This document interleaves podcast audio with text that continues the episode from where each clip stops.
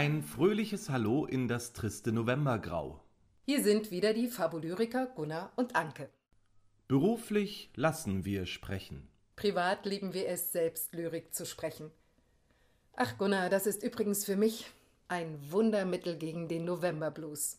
Ja, mit Lyrik kann ich mich kurzerhand in eine andere Welt versetzen. Und weil uns momentan nicht nur Licht und Wärme, sondern auch das fröhliche Zwitschern der Vögel fehlt, schweben wir mit euch heute in die Lüfte, über die Wolken, in Richtung Sonne. Neben Texten von Eva Strittmatter und Christian Morgenstern sind in diesem Podcast Gedichte von DichterInnen dabei, die bisher bei uns noch nicht zu hören waren.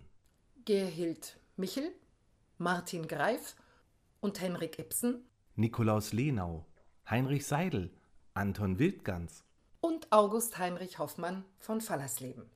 Nikolaus Lenau, ein Lyriker aus Österreich-Ungarn, und August Heinrich Hoffmann von Fallersleben, ein norddeutscher Autor, lebten zu Beginn des 19. Jahrhunderts.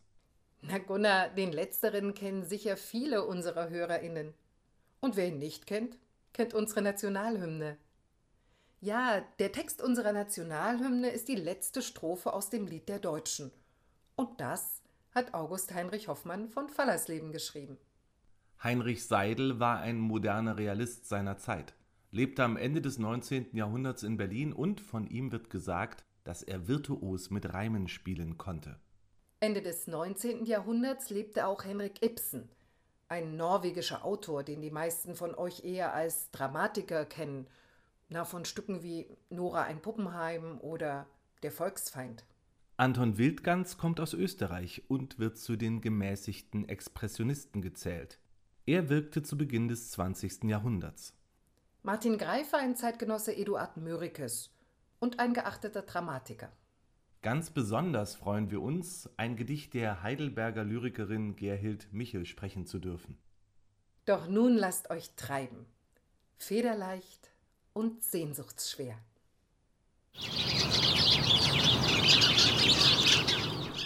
Immer sind die Vogelzüge das Signal für Änderungen. Unser sanft ziviles Leben atavistisch wird's durchdrungen von dem Wanderschrei der Vögel, der uns heißt, zu fliehen, zu fliehen. Südwärts, südwärts über Grenzen, hin zu Wärme, Duft und Grün. Aber länzlich kehrt es wieder. Nordwärts, nordwärts, hallt der Schrei. Frühlingshoch, beglänzt von Sonne, pfeilt der Kranichkeil vorbei. Nun, wir sind daheim geblieben, frei von Not, jedoch gestreift von dem Wanderschrei der Vögel, der uns doch wieso ergreift. Weil wir wissen, es wird Winter, wenn die Vögel südwärts fliehen. Weil wir fühlen, es wird Frühling, wenn sie wieder nordwärts ziehen. Oder weil sie sich bewegen, und wir sind von Pflicht gebannt? Grenzenloses Reich der Lüfte über dem begrenzten Land. Rätselvolle Vogelzüge, Jahr für Jahr die gleiche Schneise durch das Saal, noch unerkannt. Sind sie, die da fliegen, weise oder eine Art Maschinen, die selbstregulierend gleiten? Wie auch immer, uns verkünden sie den Wechsel der Gezeiten. Wenn wir die Möglichkeit hätten, so würden wir gern den Winter im Süden verbringen. Einige Vögel zieht es Jahr für Jahr in die warmen Gefilde. Von zweien ist jetzt zu hören. Wo der blaugraue Fjord die Küste zersägt, der Eidervogel sein Nest aufschlägt. Er pflückt von der Brust sich den weichen Daun, es traulich und warm in den Fels zu bauen. Des Fjordfischers Herz hat für Mitleid nicht Raum, er plündert das Nest bis zum letzten Flaum. Der Vogel, voll trotziger Lebenslust, zerrupft sich von neuem die eigene Brust. Und aber geplündert, er bettet sich doch von neuem sein Nest in ein wohlversteckt Loch. Doch wenn ihn das Schicksal zum dritten Mal schlug, so hebt er die blutende Brust zum Flug und flieht aus dem kalten, ungastlichen Land gen Süden, gen Süden nach sonnigem Strand.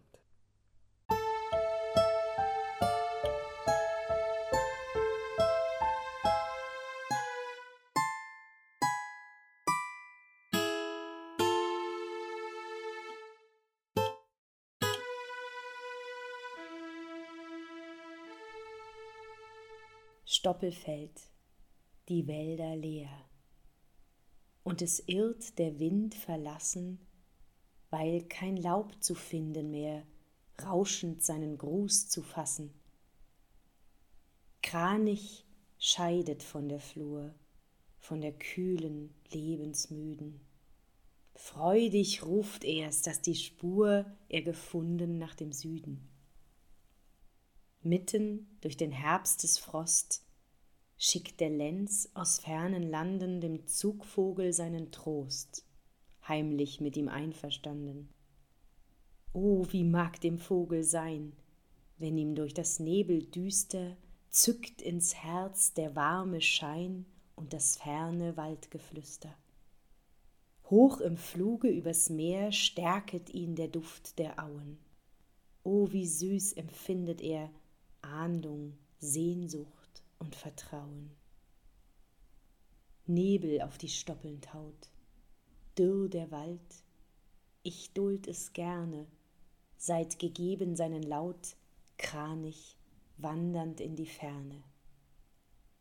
Hab ich gleich, als ich so sacht durch die Stoppeln hingeschritten, aller Sensen auch gedacht, die ins Leben mir geschnitten. Hab ich gleich am dürren Strauch andres Welk bedauern müssen, als das Laub vom Windeshauch aufgewirbelt mir zu Füßen. Aber ohne Gram und Groll blick ich nach den Freudengrüften, denn das Herz im Busen scholl wie der Vogel in den Lüften. Ja, das Herz in meiner Brust ist dem Kranich gleichgeartet, und ihm ist das Land bewusst, wo mein Frühling mich erwartet.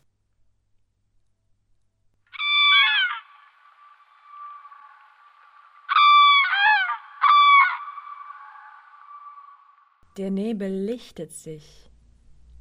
Aus dem Blau steigt die Sonne, wie auf einer unsichtbaren Leiter auf die Erde herab. Unerbittlich, jeden Tag eine Sprosse tiefer und unsere Schatten werden länger. Über der stillen Welt der einsame Ruf eines Vogels. Auch er muss warten, bis er wieder singen kann.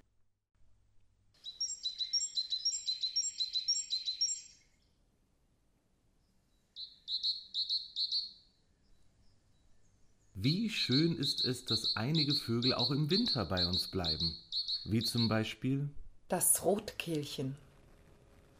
Friedlich sank der Abendschein hinter fernen Gipfeln.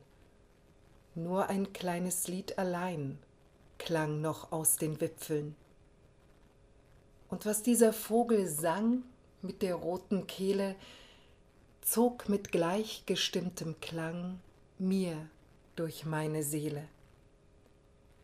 Als es tönte, mild und weich und wie sanfte Klage, da gedacht ich wehmutsreich jener schönen Tage.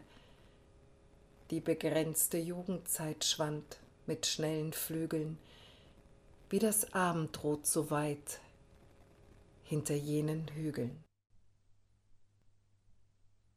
Im kahlen Rosenstrauche hängt ein Nest. O, einst im Lenz, wie quoll daraus und drang, wenn Atzung war, geschwätzger Überschwang zwitschernder Brut, erfüllend das Geäst. Nur eine Feder blieb als armer Rest und haftet vor dem Raub der Lüfte bang, gleich einem Traume, den die Seele lang festhalten will und endlich doch entlässt. Und zu der Erde wendet sich die Schau vom Himmel ab, wo längst kein Liederklang mehr strahlend aufsteigt und zerstiebt im Blau. Verweht von welken Laubes Niedergang sind alle Gründe, durch das ew'ge Grau weint wie in Wellen weher Windgesang.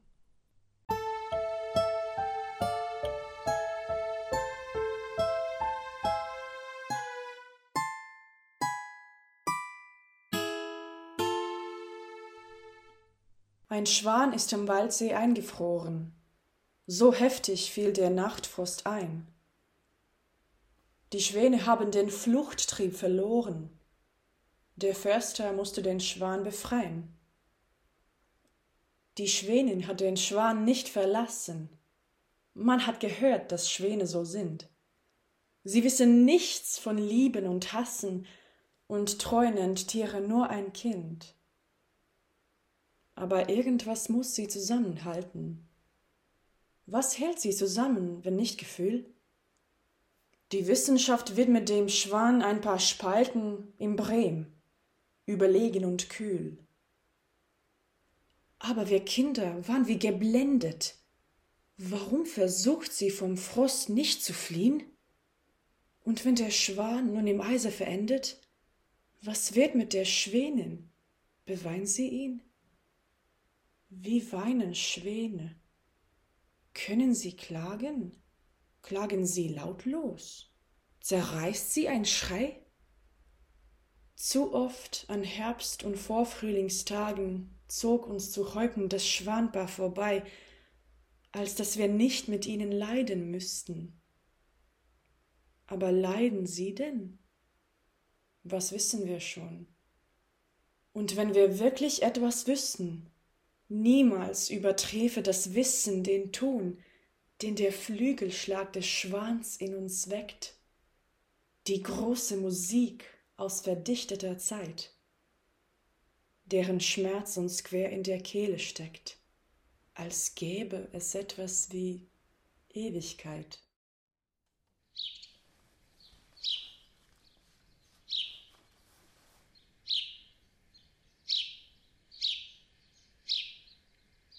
In einem leeren Haselstrauch, da sitzen drei Spatzen, Bauch an Bauch.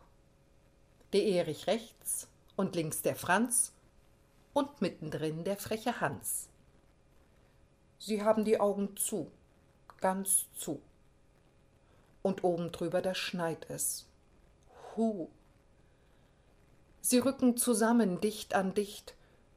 So warm wie der Hans hat's niemand nicht. Sie hören all drei ihre Herzlein gepoch.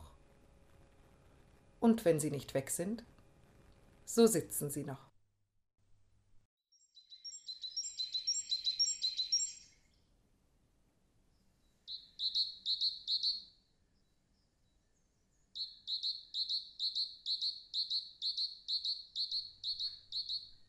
Wo auf winterlicher Flur noch kein Helmchen zu erschauen, mahnt vom Walde her die Meise, auf die Sonne zu vertrauen, die für eine Weile nur uns entwandert auf der Reise.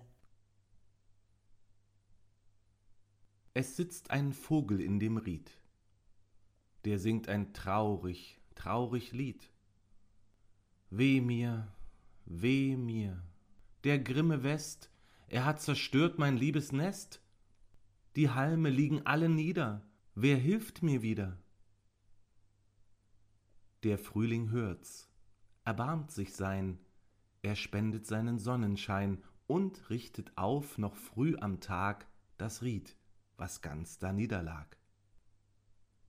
Nun bau und singe deine Lieder nur fröhlich wieder. Der Frühling hat erbarmt sich mein, nun kann ich wieder fröhlich sein. Was ich zum Dank dir bringen kann, nimm, lieber Frühling, freundlich an. Ich singe dir aus meinem Neste das Liebst und Beste.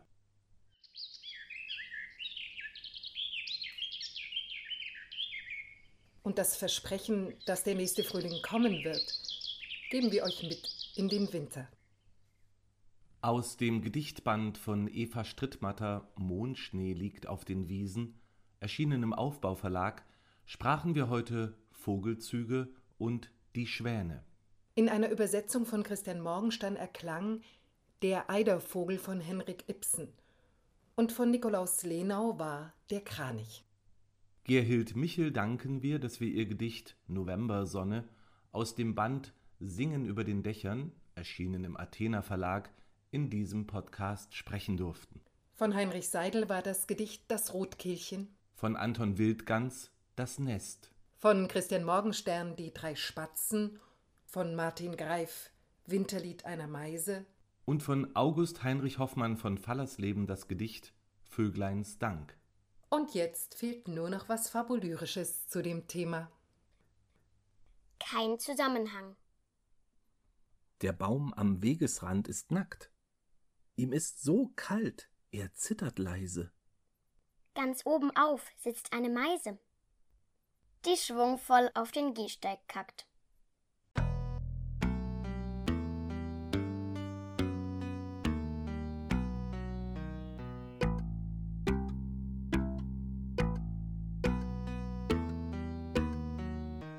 Das war der neunte Lyrik-Podcast der Fabulyriker. Heute zum Thema Federleicht und sehnsuchtsschwer. Es sprachen die Fabulyriker Anke Kramer und Gunnar Pietsch. Zu Gast waren heute Katrina Felsberger, Gesangsstudentin an der Universität der Künste Berlin, Almut Rössler und Lotta Behling. Musik Benno Behling. Der nächste Podcast erscheint am letzten Tag des Monats Dezember. Dann heißt es Diskurs im Stillen. Mehr über uns findet ihr unter www.fabulyrica.de. Erfreut euch am Gezwitscher der Vögel, die sich vor eurem Fenster am Vogelfutter stärken. Wenn die Tage länger werden, hören wir uns wieder. Eure Fabulyriker.